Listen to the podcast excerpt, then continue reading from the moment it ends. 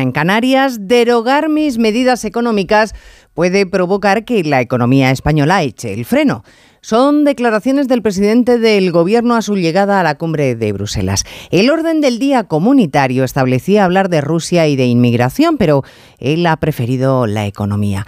No es habitual que Pedro Sánchez comente los datos adelantados del IPC porque en realidad son una previsión, pero hoy convenía porque son buenos, es verdad, y porque en campaña todo vale. Tiene derecho el presidente a presumir si la inflación se frena, desde luego.